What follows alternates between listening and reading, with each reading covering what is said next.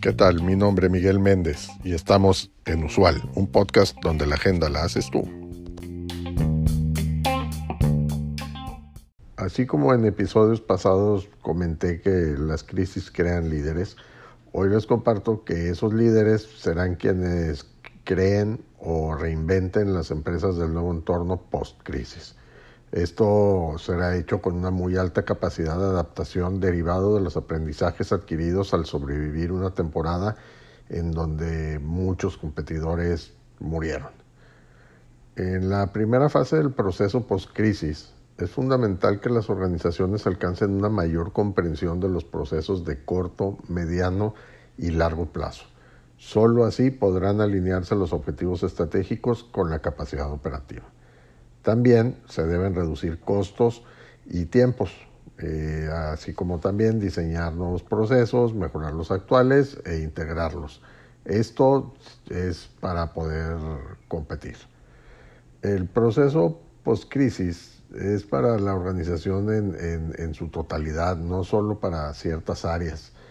Y bueno, pues para empezar por el principio, como dicen, te voy a compartir una hoja de ruta para actualizar los procesos del área de mayor impacto en la organización. Esta es el área comercial. El punto número uno, establecer una nueva estrategia comercial y sus objetivos, considerando el corto y mediano plazo. En periodos post-crisis, estos plazos se acortan. Eso quiere decir que el, corto no va a ser seis meses, el corto es dos o tres meses y el mediano será entre cuatro y, seis meses.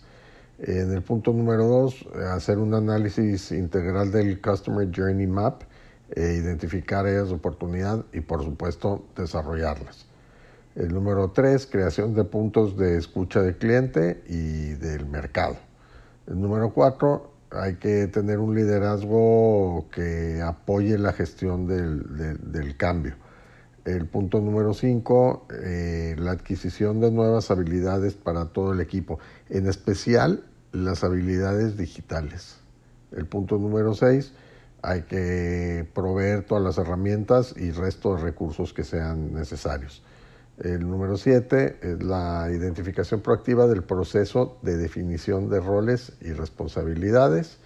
En el número ocho es el rediseño de la estructura organizacional y aquí pues eh, vale la pena explorar eh, la posibilidad de hacer una alineación interfuncional de los procesos comerciales. Y por último, pues dar un estricto seguimiento a los KPIs.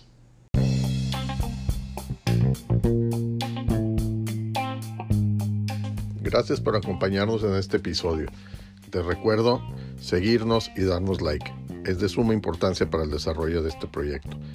Así como también te pido que nos dejes tu mensaje de voz en el cuerpo de este podcast con el tema que quieras que tratemos en los siguientes episodios o que nos envíes un mensaje directo en nuestro Twitter arroba usual un podcast. Hasta la próxima.